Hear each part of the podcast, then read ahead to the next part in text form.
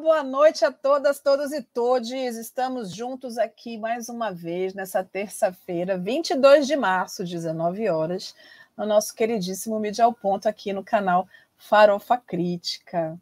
Vocês não esqueçam de se inscrever no canal, de acionar o sininho, de deixar o like de vocês, de fazer comentário, de mandar pergunta. Estamos aqui para isso, não é mesmo? Bom, minha gente, ontem foi o Dia Internacional contra a Discriminação Racial, que a gente já tinha falado é, na semana passada, né, por conta uh, do assassinato em Shaperville, na África do Sul, e aí a ONU fez esse dia ser um dia de protestos. E hoje é nada mais, nada menos que o Dia Internacional da Água. Num país em que o que, que acontece? O agronegócio está monopolizando a água. Queria contar para vocês que vocês que acho que vocês não devem saber disso, mas existem algumas tentativas de retirada de, uh, de comunidades quilombolas lá do, de Alcântara, no Maranhão, porque eles têm muita água, muitas fontes de água lá nos quilombos. Olha só que coisa mais incrível. E aí a gente ainda tem água para beber, por quê? Porque os indígenas, os quilombolas, os caiçaras e os ribeirinhos têm essa função, acabam pregando para si essa função de protetores da natureza. E nós aqui, nos urbanos, unicamente utilizando desse bem tão incrível que é a água. Bom, mas vamos começar o programa, não é mesmo? Porque afinal de contas, a gente ainda está numa loucura, nessa loucura chamada guerra, que está tomando conta da nossa vida, da nossa sanidade, do nosso pensamento até da hora de dormir. E a gente precisa falar de outras coisas também, porque afinal de contas o nosso país está enlouquecido. Está submerso sobre as águas da cidade imperial está submerso nas violências que as corpos vivem nas comunidades que são mais carentes. Mas a gente tem um negócio lindo e maravilhoso chamado educação, que está sendo frontalmente atacado pelo nosso governo atual. E aí, gente, eu preciso falar sobre isso. A gente tem, eu tenho, vocês sabem que eu já tenho uma cisma assim com o jornal Estadão, mas o Estadão fez um trabalho bem legal e foi publicado hoje uma notícia falando sobre alguns acordos que uns pastores evangélicos fizeram dentro do governo um, federal e que eles estão o quê? Fazendo alguns acordos dentro de alguns municípios que têm prefeitos enlouquecidamente evangélicos, não é mesmo? e está fazendo a verba chegar nesses lugares e não ir para outros. Então eu queria falar sobre isso. Vamos lá? Gui, coloca para mim o nosso primeiro slide, por favor. Então, o Estadão fez um trabalho maravilhoso desta vez para falar sobre educação. Eu vou puxar essa sardinha para o meu prato depois, porque afinal de contas eu estou aqui para isso, não é mesmo? Aí, está aqui dizendo, então, a matéria. Foi uma pesquisa que eles fizeram uh, muito profunda, foi o primeiro jornal a fazer uh, essa denúncia dessa forma. A Folha de São Paulo, depois vocês vão ver aqui também, foi e também falou sobre esse assunto, tá? Então, a Folha, ou o Estadão, descobriu que o Ministério da Educação acelerou a verba a prefeitos após interferência de pastores. Tem dois pastores que estão à frente disso, e aí eu vou dar nomes. Esses pastores, eles não estão ligados diretamente é, a partidos políticos, eles estão ligados diretamente às suas comunidades, às suas, às suas denominações, mas a gente já sabe que o nosso presidente da República ele entende que a nossa educação precisa ser transformada, porque a nossa sociedade, dentro desse processo de laicidade, e aí é, laicidade significa que nós somos um país laico que pode ter diversas religiões e que essas religiões serão respeitadas todas como, como iguais. O problema é que a gente tem um país que é uh, predominantemente católico, mas está sendo assumidamente evangélico agora nesse, nesse, nesse, uh, nesse governo, e a gente está vendo que a moralidade é o que tem permeado as nossas legislações ligada, ligadas à educação. Então, o que a gente está vendo nesse momento é uma possibilidade de construção de um caminho educacional que vai única e exclusivamente um, facilitar a vida de quem for evangélico. Todos aqueles que não forem evangélicos vão estar fora desse processo, com certeza, ou serão uh, marginalizados de alguma forma. Bom, então a matéria fala aqui que os repasses federais foram liberados com velocidade fora do padrão.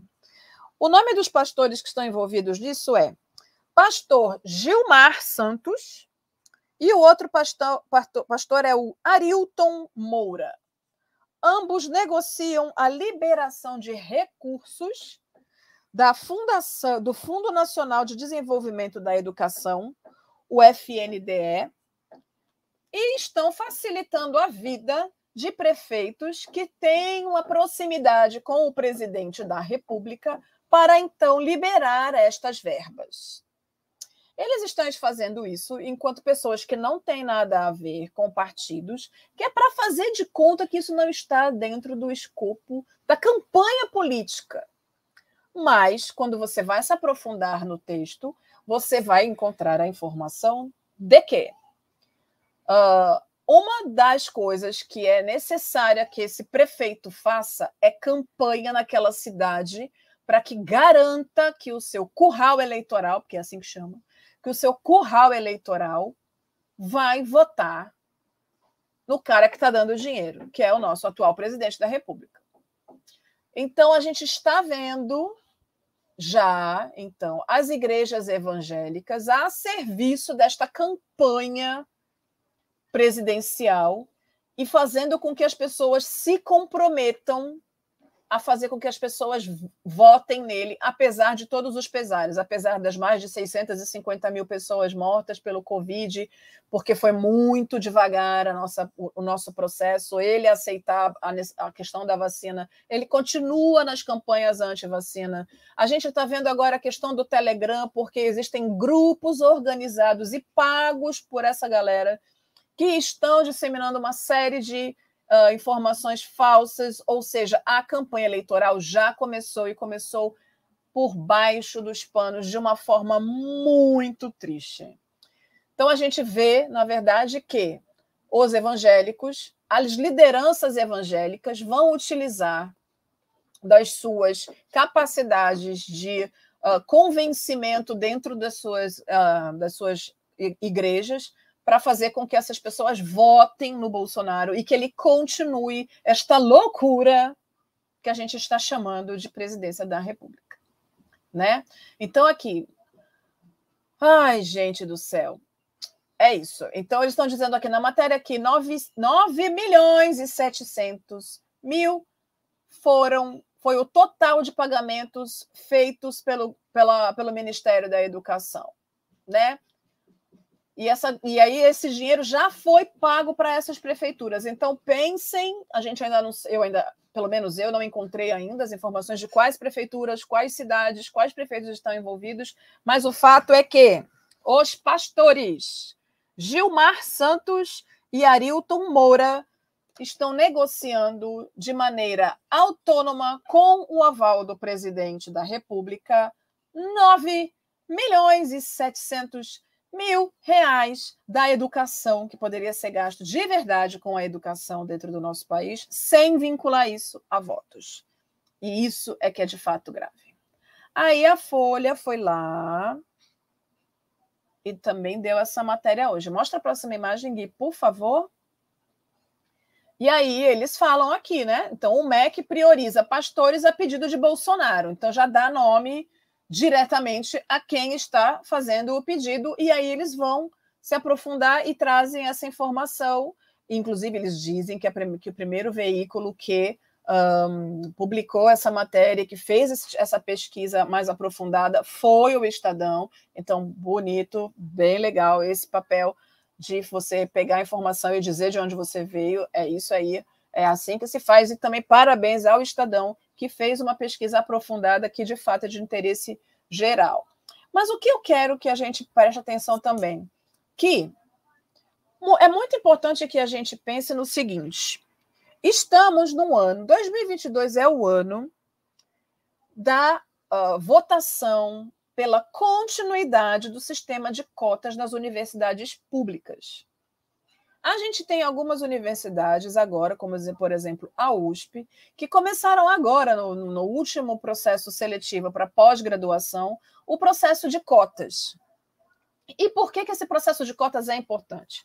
Primeiro, porque ele abre a possibilidade de pessoas que nunca tiveram possibilidade de fazer uh, seus, seus cursos dentro de universidades públicas, que a gente sabe que é onde está o maior nível cultural, é nas universidades públicas. Existem grandes universidades particulares também no Brasil, mas a gente precisa lutar pela universidade pública justamente porque quem não tem dinheiro não tem como ir para particular. E esse é o grande lance. Então, a gente tem visto, na verdade, ultimamente, a transformação das pautas da sociedade a partir da participação desses, dessas pessoas que sempre foram excluídas. E aí eu estou falando de pobres, pretos e indígenas. E agora também os PCDs, aqueles que têm problema de visão, de acesso, de mobilidade, ah, de surdez, de mudez. A gente está começando a ver possibilidades de entrada via cotas dessas pessoas nas universidades públicas. Acontece que muita gente está incomodada com esses acessos, porque estão provo esses acessos, essas pessoas estão provocando mudanças muito importantes e aí sim estruturais da sociedade brasileira. Quem está no poder se incomoda muito com essas transformações, mas a gente não pode negar que, inclusive, na política, a gente tem tido um processo muito mais importante de transformação a partir dessas pessoas que não estão dentro do escopo daquilo que é normal e natural de se encontrar dentro da política. Ou seja, homens brancos de meia idade para cima. Então, a gente está vendo muitos jovens se interessando pela política, mulheres mulheres trans, mulheres, homens trans, um, travestis. A gente está vendo a sociedade adentrando o mundo da política. E tudo isso acontece justamente por causa das políticas públicas de acesso às universidades de maior prestígio uh, no país. Muito importante, então, que este ano de 2022, que também é um ano eleitoral, seja um ano de avaliação do que aconteceu com as cotas durante todo esse tempo, para que seja então analisada a possibilidade de se manter as cotas ou de se retirar as cotas. Estamos aqui eu, e aí digo eu, Eliane, dentro aqui do programa Mídia ao Ponto, fazendo uma defesa, defesa sim, do sistema de cotas, no sentido da manutenção dele ainda por um tempo. Porque o objetivo do sistema de cotas não é que ele seja perene. Nós não queremos uma perenidade. A gente não quer sistemas de cotas para sempre. O que a gente quer é a possibilidade do acesso para sempre. E que o sistema de cotas seja algo que faça com que o governo federal e os governos estaduais percebam a, importância de se fortalecer o ensino público para que todas as pessoas para que todas, todos e todes que tiverem acesso ao ensino público, que eles tenham qualidade o suficiente e que eles tenham a possibilidade de, a partir desse acesso dessa escola, eles consigam passar no vestibular. Porque aí, se você tem um ensino público, um ensino de base forte o suficiente para conseguir fazer com que essas pessoas acessem, ou pelo menos que eles tenham chance de acessar, é isso que a gente quer. A gente quer acesso. Enquanto esse acesso for negado, queremos sim o sistema de cotas.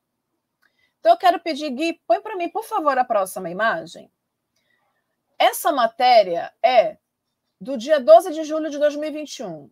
Nós, do Movimento Negro, a gente já estava ligado que o negócio ia ficar feio esse ano, então, desde lá de trás, a gente já está fazendo todo um trabalho para que as pessoas comecem a falar sobre essa possibilidade da, da continuação do sistema de cotas, entendendo isso como uma ainda manutenção dessa possibilidade de acesso ao ensino superior de qualidade, mas também que a gente continue fazendo esse trabalho de transformar a sociedade. A gente sabe que o poder está nas mãos e sabem de quem são essas pessoas, e essas pessoas não querem abrir mão dos seus privilégios. E é, essa é a grande luta. Então, lá no Alma Preta, já em julho do ano passado, já vinham sendo feitas matérias falando sobre essa questão, porque essa é uma pauta muito importante para nós. E aí, o que, que a gente tem percebido? Que a lei de cotas tem sido fragilizada. E aí eles falam que, por nossos sonhos e histórias, a lei de cotas e a sua revisão em 2022, este ano que estamos. A sublinha aqui diz o seguinte: a fragilização da lei de cotas e as tentativas de enfraquecê-la não podem prevalecer sobre o interesse da grande maioria da população, que antes sequer imaginava estudar, pesquisar ou graduar. É importante que a gente perceba. Coloca a próxima imagem, por favor. Ele, esse menino, é uma foto que foi colocada no site. Mas é isso que acontece com a maioria das pessoas negras que estão dentro das universidades públicas hoje. Normalmente são os primeiros da família a entrar numa universidade pública e que vai continuar lutando para não ser o último. Quero dizer aqui que eu não sou a primeira a entrar numa universidade na minha família mas eu sou a primeira a estar numa universidade pública e eu sou isso dos dois lados, materno e paterno, mas eu sou a primeira a estar em nível de doutorado dentro de uma universidade pública na minha família e eu tenho muito orgulho disso e eu sou cotista.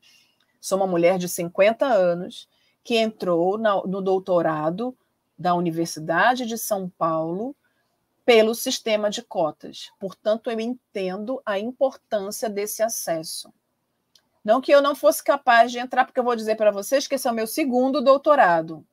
Portanto, e no primeiro doutorado eu entrei na Universidade de São Paulo, na Escola de Comunicações e Artes, pelo processo normal, com uma nota bastante alta, da mesma forma que foi no meu, nesse segundo doutorado, agora na Escola de Artes, Ciências e Humanidades, no programa de Mudança Social e Participação Política.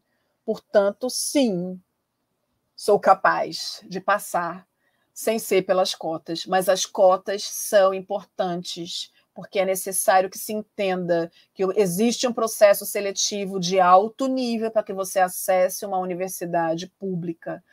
As cotas não, te, não nivelam ninguém por, por baixo elas minimamente garantem uma quantidade X de uma quantidade Y de, de vagas. Portanto, tem uma coisa que a Djamila Ribeiro dizia, uh, que era o seguinte: se vocês não querem uh, nos dar 20% de cotas, não tem problema. A gente dá para vocês 80% de cotas e o resto é nosso.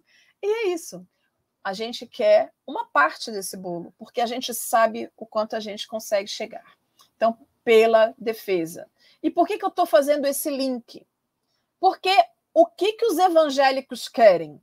Manter sob o jugo deles qual é o tipo de educação que deve ser um, divulgada dentro das escolas. Quando você coloca corpos negros e corpos indígenas dentro dessas estruturas de universidades públicas, você força a transformação do conteúdo que é dado no ensino, no ensino básico. Portanto, é impossível você manter um governo que não é laico quando você consegue colocar pensadores dentro da academia que fazem parte dos grupos que são excluídos. Então, a manutenção das cotas é importante por isso. E por que, que é importante que a gente preste atenção? Porque quando se dá poder para a igreja evangélica, é porque já se aponta para as transformações que virão. Fim do fiéis, fim do Enem, fim das cotas, fim das possibilidades de transformação social a partir das tais diferenças que eles querem combater. Então, sou sempre, serei sempre a favor do sistema de cotas. Estamos organizando dentro da USP, agora com a mudança de reitor, um fórum de professores negros e de discentes negros que estão pensando como é que a gente vai fazer para fazer a manutenção do sistema de cotas dentro da Universidade de São Paulo. E isso é muito importante que aconteça, porque a gente precisa que isso se mantenha ainda por um tempo, até que a gente consiga um ensino público de qualidade para todas, todos e todes. E esse é o grande objetivo. Que tenhamos, então, para a população brasileira o melhor ensino público possível. Pensemos em Cuba. Que o povo fala, ah, não está feliz aqui, vai para Cuba, gente, vai para Cuba. Cuba dá para ser feliz em Cuba. Dá para ser muito feliz em Cuba.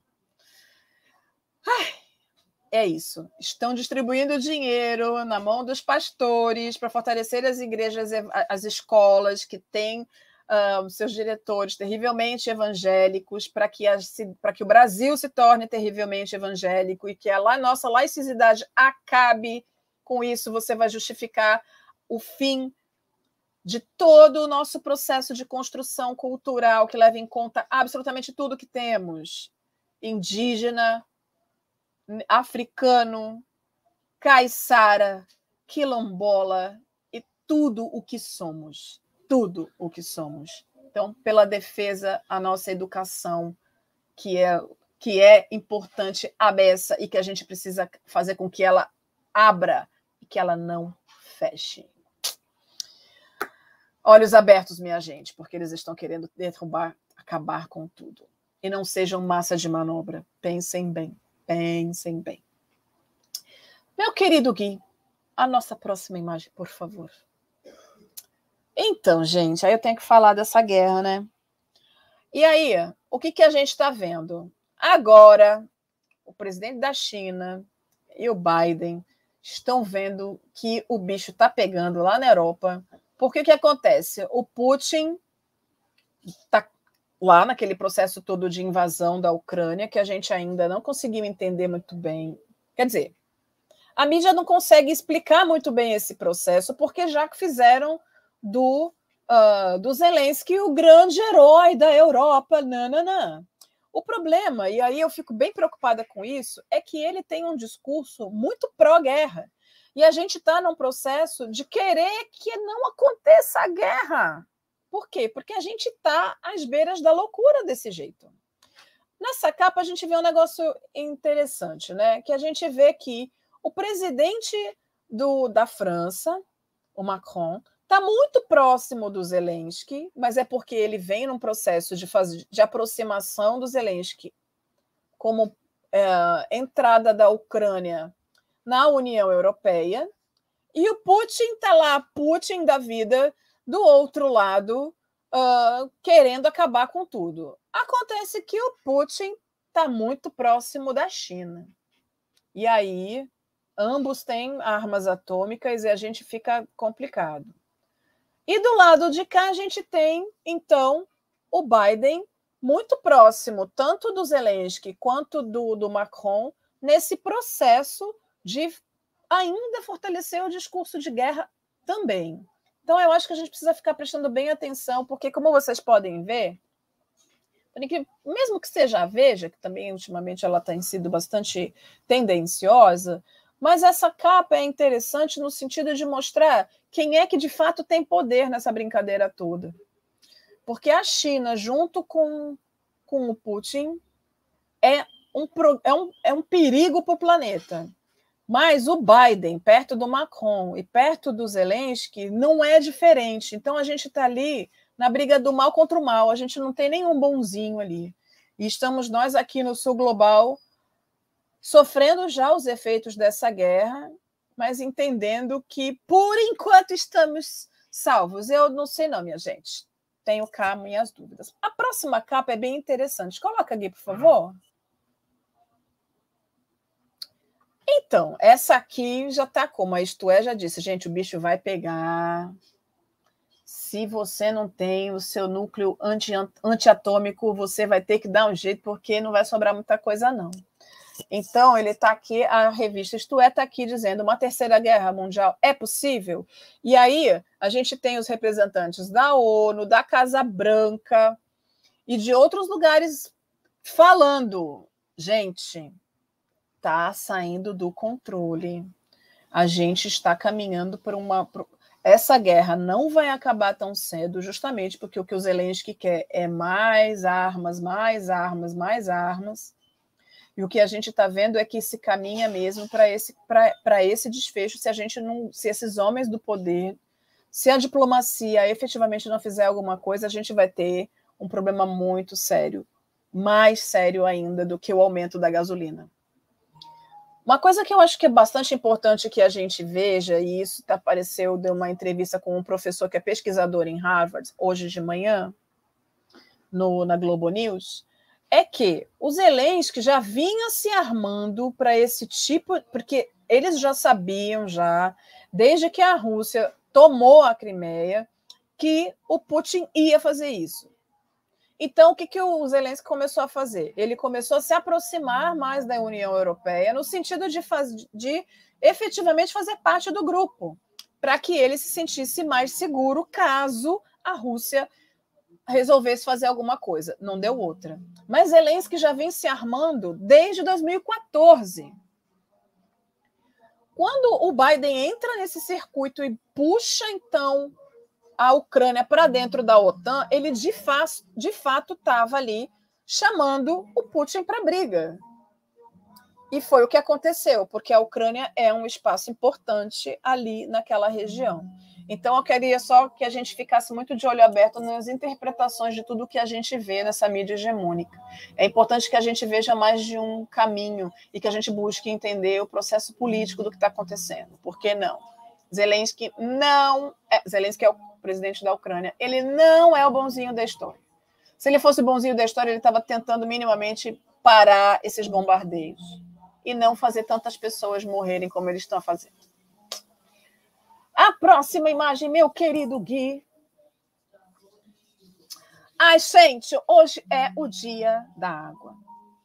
E aí, nada melhor do que falar da nossa dica de leitura, que eu já falei aqui no programa, mas não vai. Não, tá tudo bem repetir, porque o Krenak é um cara incrível e tem uma visão muito maravilhosa sobre como a gente deve lidar com essa questão da natureza. É muito importante, então, que a gente entenda. Então, a obra de hoje que eu vou falar é Ideias para Adiar o Fim do Mundo, que é um livro importantíssimo da gente ler enquanto um, dicas de sobrevivência, digamos assim. Bom, o livro é uma parábola sobre os tempos atuais e ele é simplesmente um dos maiores pensadores da atualidade. Ayrton Krenak nasceu na região do Vale do Rio Doce, um lugar cuja ecologia se encontra profundamente afetada pela atividade da extração mineira. Nesse livro, o líder indígena critica a ideia da humanidade como algo separado da natureza, uma humanidade que não reconhece que aquele rio que está em coma é também o nosso avô, diz ele. Então, essa premissa estaria na origem do desastre socioambiental da nossa era, o chamado antropoceno. Daí que a resistência indígena se dê não pela aceitação da ideia de que somos todos iguais. Na verdade, eles entendem que nós somos todos parte da mesma, da mesma natureza. Somente o reconhecimento da diversidade e a recusa da ideia do humano como superior aos demais seres podem ressignificar nossas existências e refrear nossa marcha insensata em direção ao abismo. Diz Krenak: Nosso tempo é especialista em produzir ausências, do sentido de viver em sociedade, do próprio sentido da experiência da vida. Isso gera uma intolerância muito grande com relação a quem ainda é capaz de experimentar o prazer de estar vivo, de dançar e de cantar. E está cheio de pequenas constelações de gente espalhada pelo mundo que dança, canta e faz chover. Minha provocação sobre adiar o fim do mundo é exatamente sempre poder contar mais uma história. Então, desde seu inesquecível discurso na Assembleia Constituinte de 1987, ele já estava lá antes da nossa Constituição Cidadã, quando pintou o rosto com a tinta preta do genipapo para protestar contra o retrocesso da luta pelos direitos indígenas, Krenak se destaca como um dos mais originais e importantes pensadores brasileiros. Então, minha gente, é muito importante essa leitura, porque afinal de contas, a gente precisa reconhecer que fazemos parte desse universo e que se a gente não entender qual é o nosso papel nesse planeta, a gente realmente vai ajudar a acabar com tudo. E não adianta falar mal do Putin e nem do Zelensky, porque a gente precisa fazer também a nossa parte. Não é só de bomba atômica que acaba o mundo, não é mesmo? Meu querido Gui, coloca para nós quem é o convidado dessa semana do queridíssimo Denis de Oliveira no Farofa Crítica, por favor. As novas técnicas psicopolíticas de poder se dá a partir do sujeito. Então, hoje a gente é, controla, né? A gente que se tornou empreendedor de si, a gente é servo voluntário, né? Então, a gente está sempre nessa lógica, ah, enquanto os outros estão dormindo, vai lá e trabalha, né? É, a gente não preza é, que o dia seja proveitoso, ele tem que ser produtivo, tem que produzir. Paralelamente a isso, outros controles vão aparecendo, né, sobre nós mesmos, né? O, o, controle do nosso corpo, né, do que é os filtros que a gente coloca nas redes sociais. Tá? Hoje, esse controle, né, e até para a construção dessa identidade, que muitas vezes é cooptada pelo mercado, se dá a partir de uma série de dispositivos que é, seja, né, a mediação da imagem tal, mas também por um controle nosso, né? Enfim, uma reflexão aí que eu e provocação que eu tenho tido. Ai, gente, super vale a pena a entrevista com o professor. Porque é isso. O professor Denis tem um dedo de ouro para escolher seus convidados. E o convidado, então, do professor Denis de Oliveira nessa audição, nessa edição, na próxima quinta, meio-dia e meia, é o doutor em psicologia social Fábio Ortolano. E vai, ele vai conversar sobre as novas técnicas psicopolíticas de poder e como a nova geração encara os atuais indicadores sociais. Ele vai falar sobre a diversidade e a construção de identidades em meio à cultura neoliberal, sobre empreendedorismo, a desconstrução moral do outro e sobre a lógica da positividade estética. E faz uma crítica estética do produtivo e não proveitoso das redes sociais. Fábio Ortolano é doutor em psicologia social pelo Instituto de Psicologia da USP, mestre em mudança social e participação política pela IASH USP e bacharel em turismo pela UFSCar, Universidade Federal de São Carlos, campus Sorocaba. Ele é docente nas áreas de desenvolvimento social, do programa Aprendizagem e Turismo, e também é membro do Comitê de Direitos Humanos e Cultura da Paz e multiplicador das formações de diversidade como valor e cultura de paz no Serviço Nacional de Aprendizagem Comercial, SENAC, São Paulo. Ah, gente, professor Fábio Ortolano também esteve com a gente lá no curso de Direitos Humanos que a USP está oferecendo gratuitamente e que está tudo disponível lá no canal Diversidades no YouTube. Se você quer ver o que o professor Fábio Ortolano disse, a aula dele foi incrível. Está disponível lá no canal. Gente, ficamos por aqui. Espero que vocês tenham gostado. E é isso, vamos ficar de olho aberto com esse povo que quer mexer na nossa educação e bagunçar nosso coreto. A gente precisa de educação pública de qualidade. Viva cotas, viva tudo.